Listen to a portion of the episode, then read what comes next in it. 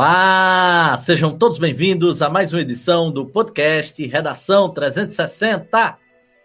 Sou o professor Mário Vitor e hoje nós conversaremos bastante sobre mais um tema importante para a sociedade brasileira, quiçá a sociedade mundial, a questão da obsolescência programada. Para isso, nós receberemos hoje a presença de dois convidados ilustríssimos, a professora Suzana Martins, de Filosofia e Sociologia, e o professor Luiz Nascimento, de Humanas, tanto de História quanto de Geografia, eles que pa fazem parte da equipe na reta do Enem, essa equipe que está revolucionando o mercado educacional potiguar. De antemão, gostaria de chamar a sua atenção justamente para seguir essa página no Instagram, arroba na reta do Enem.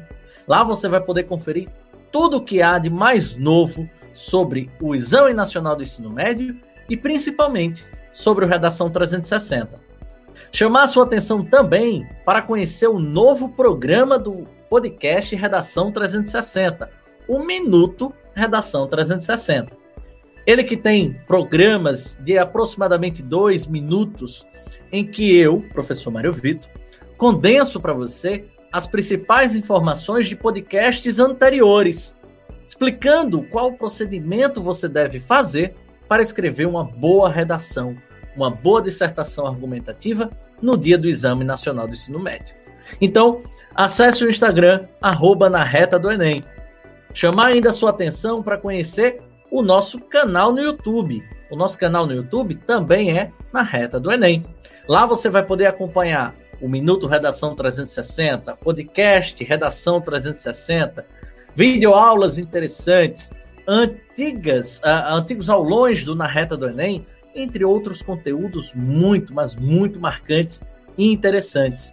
Então, assina o nosso canal lá no YouTube, Na Reta do Enem, ativa lá o sininho de notificação e todos os dias você vai ter conteúdo novo.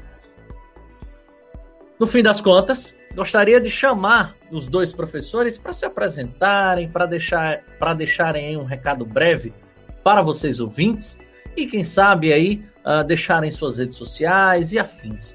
Eu convido a minha amiga Suzana. Bom dia, boa tarde, boa noite, Suzana Martins. Oi, Mário, bom dia, boa tarde, boa noite. Oi, pessoal que está ouvindo esse podcast. Meu nome é Suzana Martins, Sou professora de Sociologia e Filosofia, como o Mário havia dito. Eu estou muito feliz pelo convite e vamos lá. Minha querida Suzana, acho que é o terceiro, a quarta participação, não lembro exatamente, sua do nosso podcast. Ela que participou de alguns podcasts in, uh, incríveis, né? Talvez os mais marcantes, alguns dos mais marcantes, como a questão da história do feminismo, a questão do desemprego. Enfim, minha querida, muito obrigado aí por sempre topar participar de nosso programa. E agora convidar o meu amigo Luiz Nascimento. Meu bom dia, boa tarde, boa noite. Opa, bom dia, boa tarde, boa noite para você aí, Mário, para Suzana. Né, eu sou professor de História e também lido com essa parte aí de Geografia. Está né, tá sendo um prazeraço estar participando aqui mais uma vez de um podcast, né, o podcast Redação 360, muito bacana aí. É, o primeiro podcast que eu participei já está sendo segundo, né? E o primeiro acabou me rendendo, né, um convite a participar da, da equipe reta, né, na reta do Enem. Então, assim, para mim está sendo, tá sendo ótimo. Vamos ver qual é o convite que vai surgir depois desse segundo podcast. Né? O primeiro já me rendeu o convite para a equipe. Vamos ver o que é que vai, vai, vai sair depois desse, né? Mas o assunto de hoje vai ser bem bacana, tudo para discutir aí, né? Agora a gente vai ter tem aí Suzana também, então vai ser um bate-papo bem legal, muito interessante e importante, não só para o Enem, como para a vida também. Né? Verdade, meu querido amigo Luiz Nascimento, ele que participou de um podcast maravilhoso, né? A questão do ensino da cultura africana, um podcast que foi é, ao ar, inclusive, no Dia da Consciência Negra, pôde elucidar bastante sobre a importância do ensino dessa cultura em nossa sociedade, em nossas escolas, enfim. Né? Uh, e de fato, meu amigo, rendeu aí esse convite. Quem sabe outros convites surgirão no futuro breve. E agora, sem mais delongas, vamos ao nosso editorial. Obsolescência programada é a decisão do produtor propositalmente desenvolver, fabricar, distribuir, vender um produto para consumo de forma que ele se torne obsoleto ou não funcional, especificamente para forçar o consumidor a comprar a nova geração deste produto. A obsolescência programada foi criada na década de 20 pelo então presidente da General Motors, Alfred Sloan. Ele procurou atrair os consumidores e ele procurou atrair os consumidores a fazerem constantes substituições, tendo como apelo a mudança manual de modelos e acessórios de seus veículos. O fenômeno que contribui para a obsolescência programada é justamente a lei de Moore, na qual o número de transistores dos chips teria um aumento de 100% pelo mesmo custo, a cada período de 18 meses. Assim, por exemplo, um aparelho que contém uma determinada quantidade de gigabytes logo será ultrapassado por uma nova geração de aparelhos com um sistema de armazenamento contados com terabytes. Portanto, mesmo que o seu aparelho esteja em perfeitas condições de funcionamento, terá de ser trocado por outro, pois não mais será capaz de armazenar a enorme quantidade de informação que vem sendo produzida. A obsolescência programada faz parte de um fenômeno industrial mercadológico surgido nos países capitalistas entre as décadas de 30 e 40, conhecido como descartalização, e é nociva ao meio ambiente, sendo considerado uma estratégia não sustentável. A obsolescência programada faz parte de uma estratégia de mercado que visa garantir um consumo constante através da insatisfação de forma que os produtos que satisfazem as necessidades daqueles que os compram param de funcionar ou se tornem obsoletos num curto espaço de tempo, tendo de ser obrigatoriamente substituídos de tempos em tempos por outros produtos mais modernos. Empresas desenvolvedoras de hardwares e softwares adotam essa estratégia de negócio em seus produtos e sistemas operacionais, interagindo assim suas pesquisas e sua agenda em lançamentos, há um esforço de flexibilização e aumento da capacidade de absorção do mercado consumidor. E é por estas e outras que hoje, para elucidar explicações mais fortuitas, mais bem desenvolvidas e fundamentadas, né, que o podcast Redação 360 receberá a presença dos professores na reta do Enem, Luiz Nascimento e Suzana Martins. Luiz, meu querido, eu vou começar a entrevista por você. Nosso tutorial trouxe uma explicação cronológica sobre o que vem a ser a, a obsolescência programada. E ela passou a ser uma realidade no mercado já desde 100 anos atrás, né? ou seja, desde o século XX. Houve algum grande marco histórico para este fenômeno ter surgido, meu querido Luiz? Opa, então, é, vamos lá. Quando a gente fala aí de história, nessa perspectiva aí da obsolescência programada, a gente lembra, obviamente, né, das revoluções industriais, né? Se a gente for pegar aí esse histórico. A primeira revolução industrial, nem, é, nem tanto nesse, nesse contexto que a gente tem uma primeira revolução industrial ali, né, no século, meados do século XVIII. Né? Já a segunda revolução industrial já vai desenvolvendo essa questão da obsolescência programada, né? mesmo que talvez até no primeiro momento não com uma intencionalidade muito forte, porque a gente tem um processo aí, né? Primeiro, quando a gente fala de revolução industrial, não é à toa que a gente utiliza a palavra revolução, né?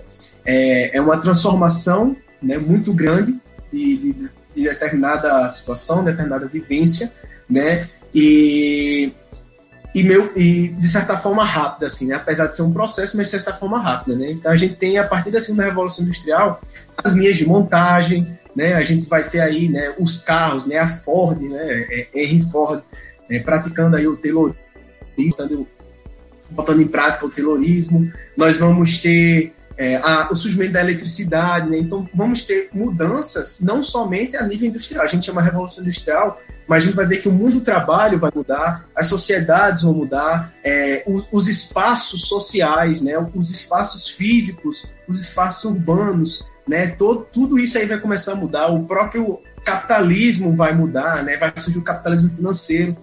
E aí, com isso, a gente vai, vai, vai percebendo o quê? Que o capitalismo ele precisa de é, mercado consumidor. Ele precisa do mercado consumidor. Então, é dentro da perspectiva da segunda revolução industrial que a gente tem, por exemplo, o imperialismo mais forte do que nunca. Né? Nós vamos ter os países europeus né, é, é, aplicando esse imperialismo aí, colonizando países no continente africano, países no continente asiático e fortalecendo cada vez mais né, a sua relação com os países que não são suas colônias, mas são dependentes economicamente desse, dos grandes países europeus, né? A exemplo muito forte, né, nós que somos brasileiros, temos exemplo muito forte da Inglaterra, né?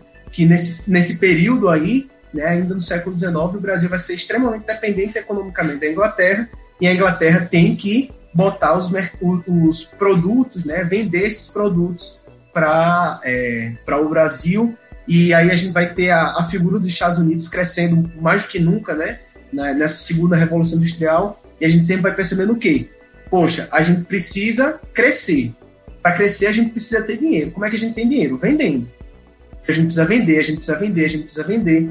E aí, finalmente, na década de 20, começa a surgir essa obsolescência programada. Né? Nas minhas pesquisas aqui, eu até vi que o primeiro caso de obsolescência programada que é registrado vem lá da década de, justamente de 20, né? quando o fabricante de lâmpadas lá na Europa e dos Estados Unidos, eles decidiram, né, em comum acordo, diminuir a durabilidade dos seus produtos de 2,5 mil horas de uso para apenas mil. Então, o que é que isso gerou? Gerou a necessidade de você comprar mais lâmpadas. Porque a questão era, o, o, o custo era o mesmo. Né? Na verdade, o custo acaba reduzindo se você vai diminuir a durabilidade, né? E você acaba vendendo mais. Mas o custo reduz e o valor não.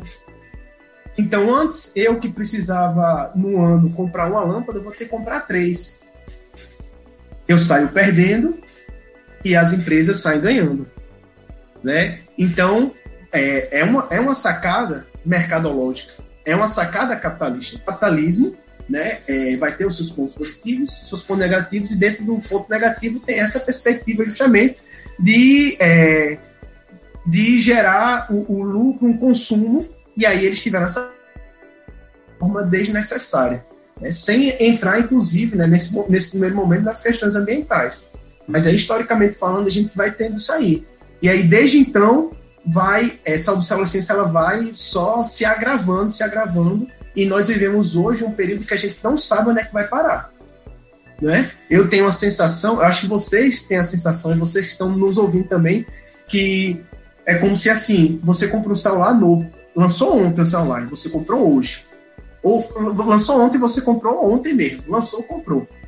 Quando você compra, você já tem a sensação de que a próxima geração do seu celular já está pronta já está pronta. É como se assim, a, a, as, os próximos 10 anos de celular já estão tudo pronto lá nas empresas, mas só aguardando, porque não dá para lançar tudo de uma vez só, nem lançar só um que tenha tudo.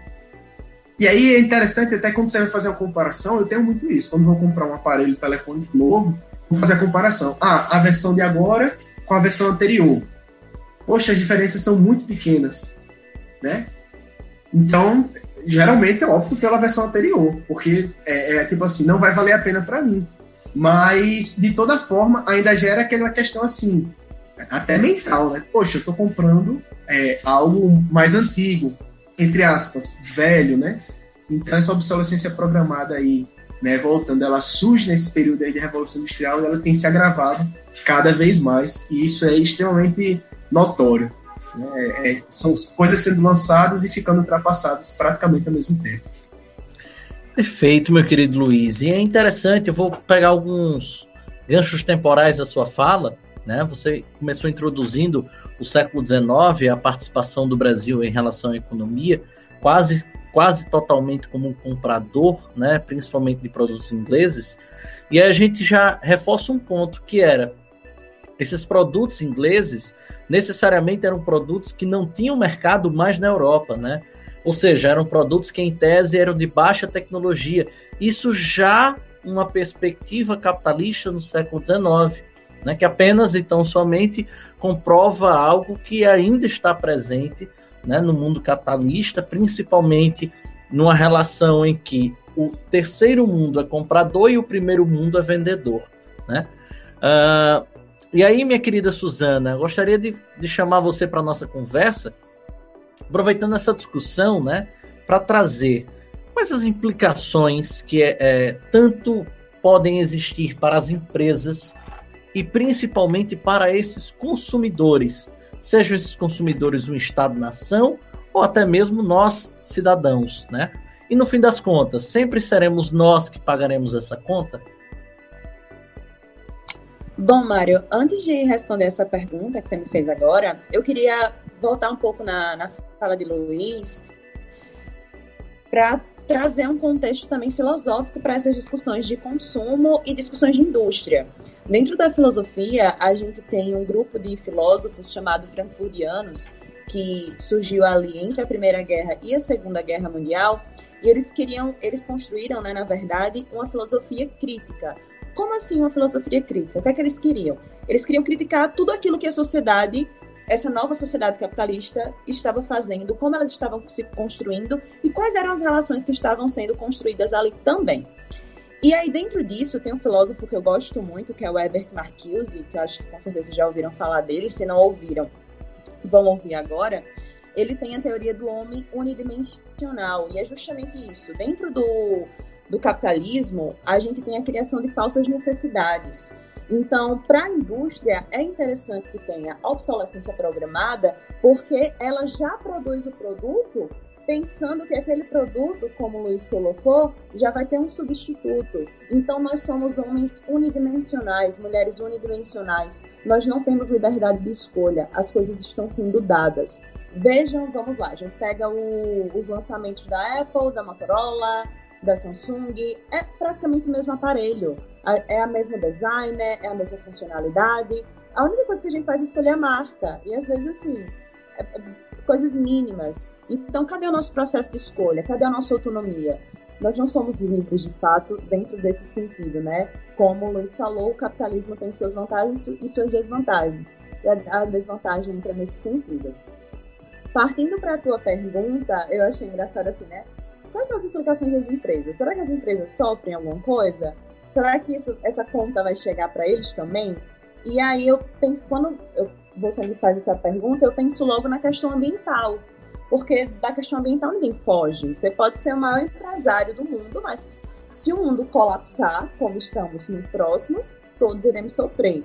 Segundo a Organização das Nações Unidas, nós somos o primeiro país da América Latina que mais produz lixo eletrônico, é cerca de 1,5 toneladas por ano.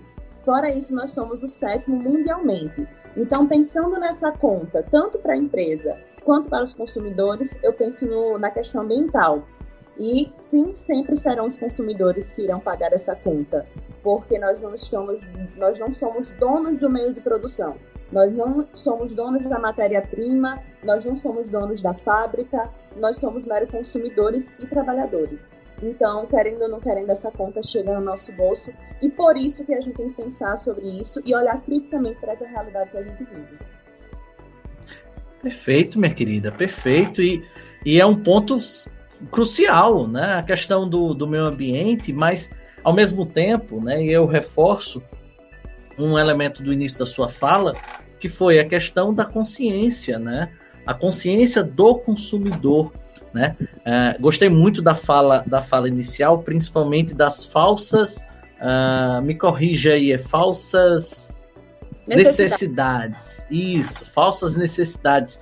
E é interessante porque, de fato, todos os dias surgem falsas necessidades, né? Se você tem um smartphone, por exemplo, e você tá com, sei lá, tempo disponível e você acessa um aplicativo de compras, você ali é levado a consumir a torpe a direito sem nenhum tipo de necessidade. A Black Friday, né, é, que a gente tanto conversou, o Luiz Nascimento uh, tão bem elucidou nesse período uh, na sociedade, ela, ela nos leva a consumir coisas, itens que na verdade não têm importância, não têm valor né, individual. Pode falar, Suzana, eu interrompi você. Eu esqueci o que eu ia falar. Eu ia falar uma coisa super importante. O que fugiu? Perdoe-me. Perdoe-me. Então, aproveitar o ensejo, vamos continuar a, a nossa conversa. Justamente partindo para a terceira revolução industrial. Né? A gente está tentando trazer essa, esse aspecto cronológico para o nosso podcast, assim como você vai fazer na sua redação, tá? Construir seus argumentos em base de uma cronologia. E aí, Luiz, uh, temos a terceira revolução industrial. E como um, gran, um dos grandes fundamentos dela, a questão do uso da matéria-prima na produção passou a ser muito mais reduzido, né? A gente percebe, por exemplo, que uma geladeira pesa muito menos do que pesava nos anos 70. Um fogão, um, carro, uma televisão, então, nossa senhora, me lembro como se fosse hoje aquelas televisões de 29 polegadas que eram três pessoas para carregá-la. Né? Hoje você tem uma televisão muito maior que pesa muito menos. E aí essa diminuição né, uh, desse consumo, digamos assim, desse uso de matéria-prima, trouxe certas noções de construções, entre aspas, minimalistas né, para os produtos físicos. Isso, de certo modo, contribuiu para a obsolescência destes itens, principalmente desses, destes itens baseados em grande tecnologia? Primeiro, vou, vou lhe responder, vou responder a sua pergunta contra pergunta. Para você, Mário, você, Suzano e, e aos nossos ouvintes aí você ou seus pais ou seus avós até hoje possuem algum produto eletrônico em casa e dizem assim: isso, isso aqui eu tenho já faz 30 anos. Agora, essa porcaria aqui que eu comprei ano passado já está dando defeito. E aqui funciona perfeitamente. Eu já tenho 30, 40 anos e é justamente, com certeza, contribui, é, Mário. Porque, assim, antes, de fato, as, os produtos eram feitos para durarem a durabilidade fazia parte, inclusive, né, é, fazia parte do, do, do, do preço ali, né, do, da, da do venda. Marketing. Do, do marketing. marketing. É. E assim, mesmo a gente tendo discutido essa questão assim, ah, começou ali na década de 20, certo? Mas não foi algo que começou assim de vez. Pá, agora todos os produtos a gente vai pensar em, em eles durarem menos.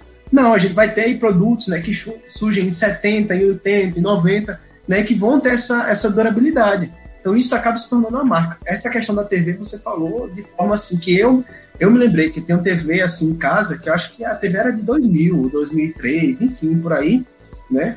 É uma TV que ainda funciona assim perfeitamente, não vou dizer perfeitamente, né?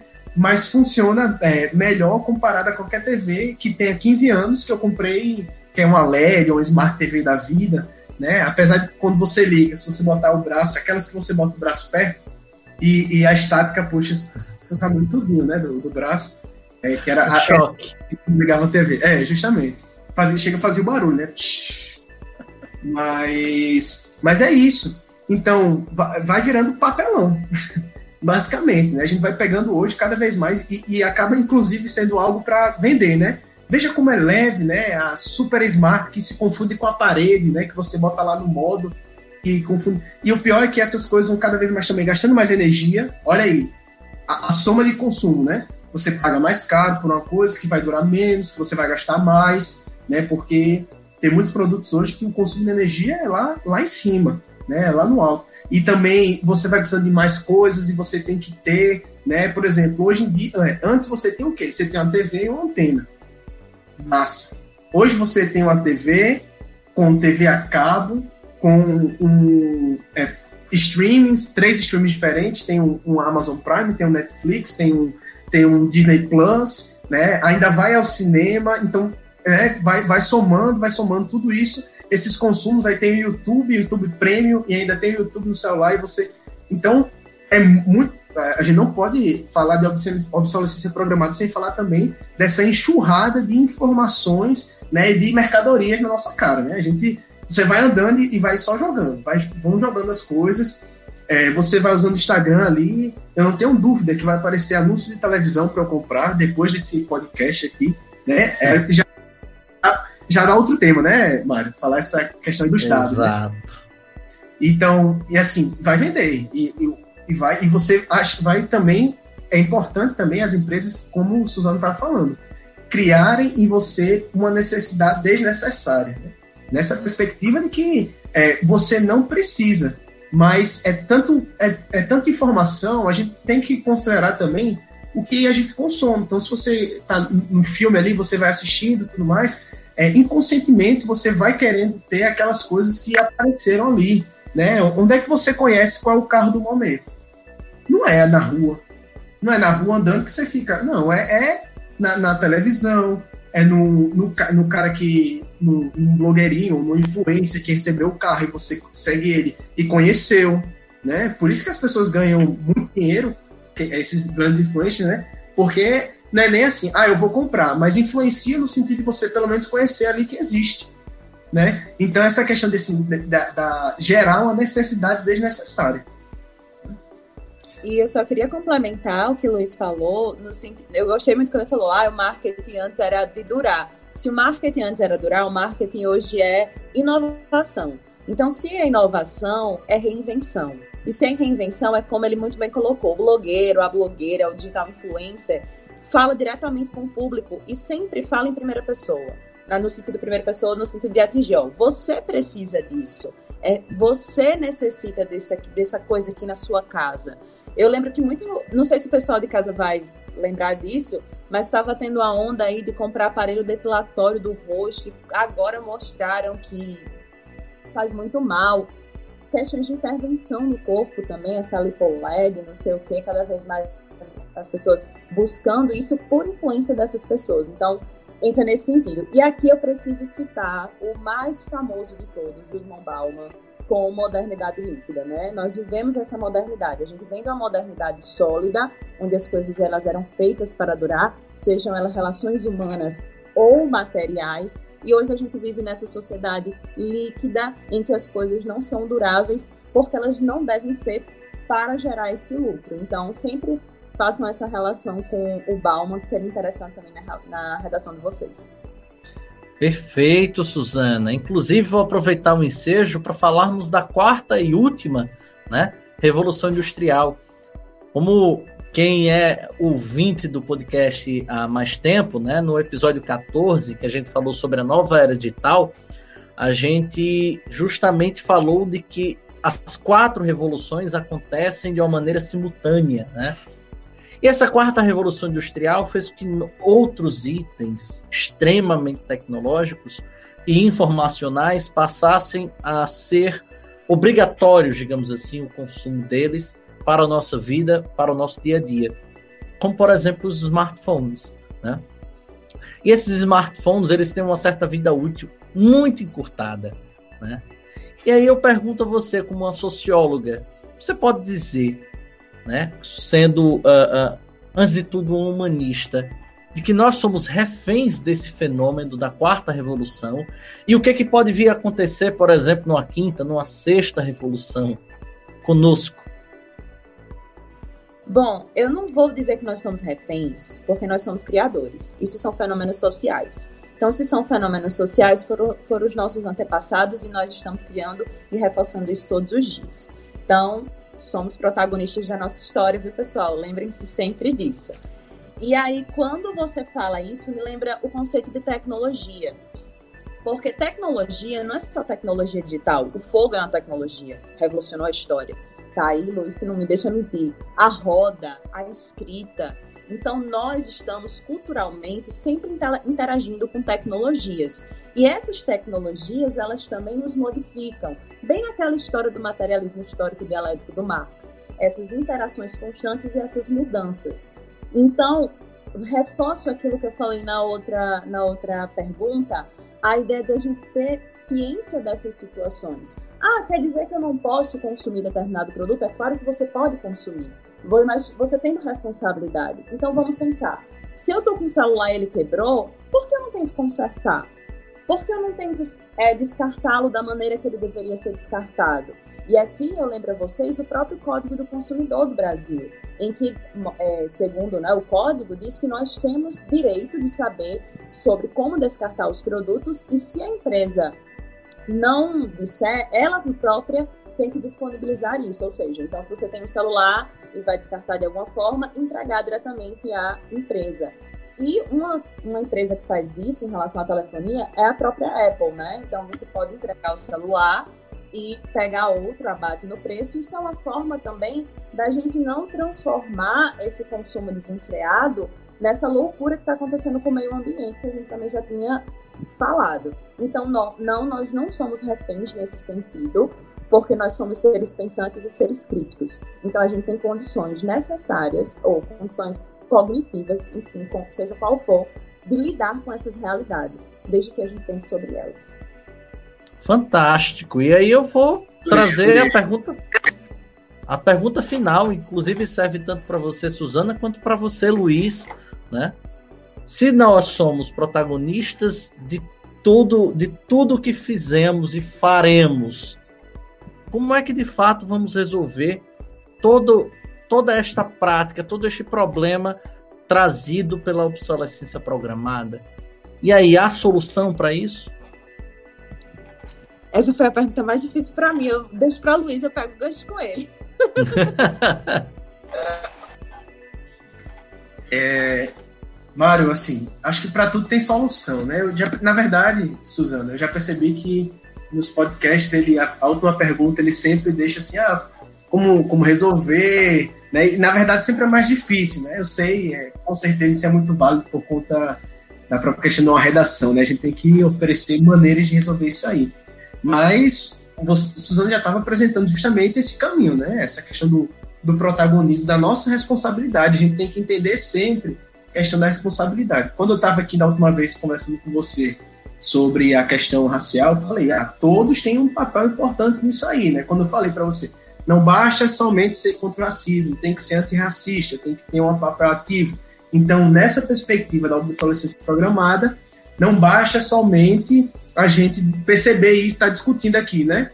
Não, o Suzano acha isso, o Mário concorda e, e Luiz também concorda, mas eles não consomem de forma é, inteligente, digamos assim, né?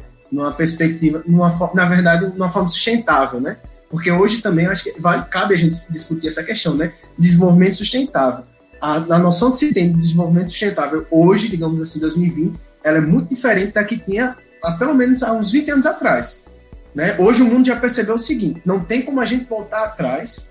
O que a gente tem é que pelo menos garantir é, um pelo, pelo menos garantir um mínimo né, de qualidade ambiental, é, física, psicológica, trabalhista, né, de todas as áreas para gerações futuras. Né? Então é, é, basicamente assim: olharam e disseram assim, a gente já errou muito, né? E tem erros que a gente não pode mais consertar.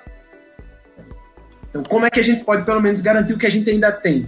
Né? Então, é nessa perspectiva. Então, no, é, é, eu sempre encaro como uma, uma, uma saída é, a gente entender, ir atrás. Né? Mais uma vez, para quem está ouvindo esse podcast, já, já é um passo grande.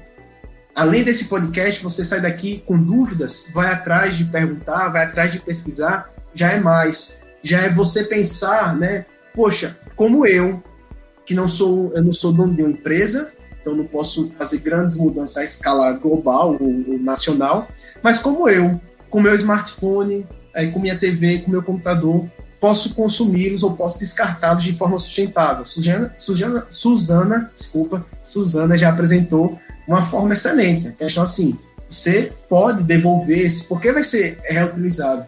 A gente vai ter casos de gente que tem um celular novo e tem três na gaveta. Na primeira gaveta do, do quarto, né? Algum lugar do quarto tem os três antigos, porque só deixou de funcionar e deixou lá. A fulano tá não consertou, vai ter gente que tem três TVs guardadas no senhor dentro do guarda-roupa, que tem um computador que quebrou e, e, e às vezes, inclusive, também é, até a gente entender é, o próprio a coisa quebrou, quebrou como, né? Às vezes perdeu funcionalidade para mim, mas para outras pessoas às vezes tem funcionalidades. Existem diversas ONGs aí, né? É, em Natal, né? Que é onde a gente grava. Tem, mas no Brasil inteiro tem ONGs que recebem esses lixos eletrônicos considerados né, lixos eletrônicos para reutilizarem os materiais ou até às vezes consertar para utilizar para pessoas que precisam, né? Às vezes você descarta um notebook porque ah, tá muito lento não dá para mim. Mas às vezes é, é, é algo simples ali que vai servir muito para outra pessoa. Pode é, é, revolucionar o estudo, a pesquisa de outra pessoa. Né? Para mim pode não ser mais interessante, mas para outra sim.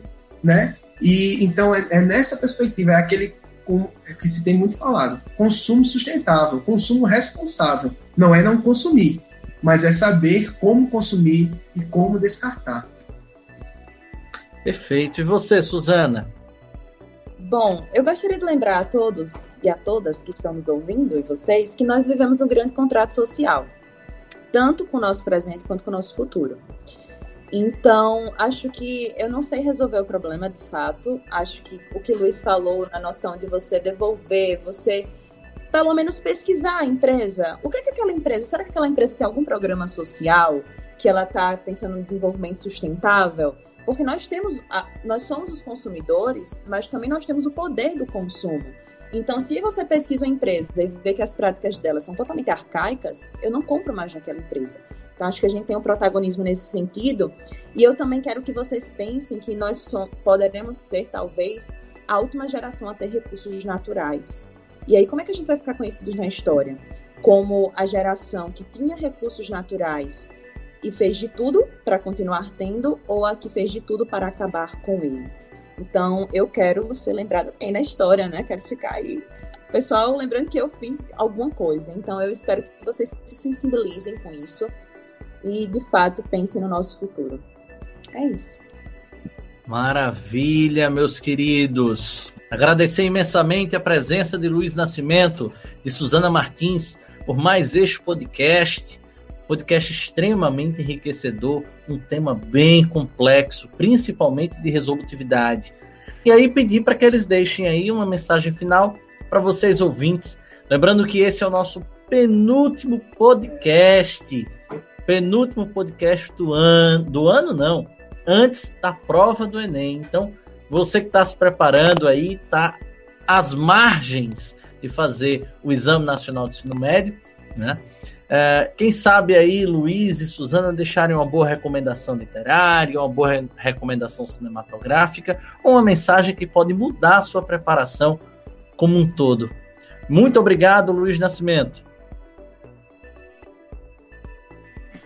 É, primeiramente, agradecer aí ao convite, Mário, né, agradecer ao bate-papo também, Suzana aí, adorei.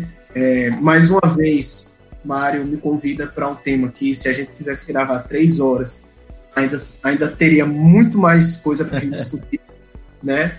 Mas agradecer o convite, deixar aqui minha, minha rede social, lá no Instagram, arroba prof, né? P-R-O-F, ponto, Luiz Nascimento, Luiz com S, pode me seguir lá, que não somente sobre esse tema, mas sobre diversos temas aí que perpassam a área das humanas, eu sempre estou postando lá. Né? Seguirem também o Na Reta do Enem, Instagram, arroba Na Reta do Enem, aqui a, a propaganda, né? o marketing que a gente tanto discutiu. É, quando você falou de, de é, recomendação, quando você mandou para mim o tema obsolescência programada, me veio a música terceira, terceira do plural, de Engenheiro Javaí, né? Quem é fã de Engenheiro Javaí conhece. Eu não sou fã do Engenheiro Javaí, mas conheço essa música em específico que na, na música ele fala de obsolescência, obsolescência programada, né? Corrida para vender cigarro, cigarro para vender remédio, remédio para curar a tosse, né? Ele vai falando dessa, dessa necessidade e, e, o refrão é quem são eles, quem eles pensam que são, né? É aquela perspectiva de crítica ao sistema, é esse sistema que a gente não sabe quem faz parte do sistema, se a gente faz, se a gente não faz, quando a gente faz, quando a gente não faz, quando o sistema precisa da gente, quem faz o sistema, enfim. Mas há uma crítica também a essa questão dessa desse consumo, dessa necessidade, né? É tipo assim, é, vão criando problemas para que a gente compre coisas, a gente compra os problemas e compra coisas para resolver os problemas. Né? Enfim, então, mais uma vez aí, obrigado a esse bate-papo e sempre que precisar, viu, Mário? Pode me convidar que eu adoro aqui participar do, do podcast. 2021, tamo aí. Show de bola, grande Luiz Nascimento, nosso muito obrigado. Muito obrigado, professora Suzana Martins. Oi, gente. Então, um beijo. Foi muito bom. Sempre é muito bom. É muito enriquecedor esses encontros. Eu sou muito agradecida a Mário por tudo isso que ele proporciona pra gente. Estou ansiosa aí pro ano de 2021. Espero que muitas pessoas que estejam ouvindo integrem a nossa equipe do próximo ano, confiem na gente. A gente faz um trabalho bem legal. E a minha indicação literária não é bem literária assim, é o livro Modernidade Líquida, de Bauman, que vai ajudar muito a vocês entenderem melhor essa temática. E é isso. Perfeito, minha querida. Ensejo, inclusive, a fala de Suzana, né? Uh, o Na Reta do Enem existe já há dois anos, está entrando no seu terceiro ano, né, com ótimos resultados. Os nossos estudantes foram muito bem preparados ao longo de todo o ano 2020 e iníciozinho de 2021. Esperar que você né, possa a, acessar e seguir o nosso Instagram, nosso YouTube e quem sabe se tornar nosso aluno, nossa aluna em um futuro breve, né? Agradecer mais uma vez a presença de Suzana e de Luiz, agradecer a você que esteve conosco durante esse quase essa quase uma hora de programa e desejar a você ótima sorte no Exame Nacional do Ensino Médio. Nosso muito obrigado e até semana que vem.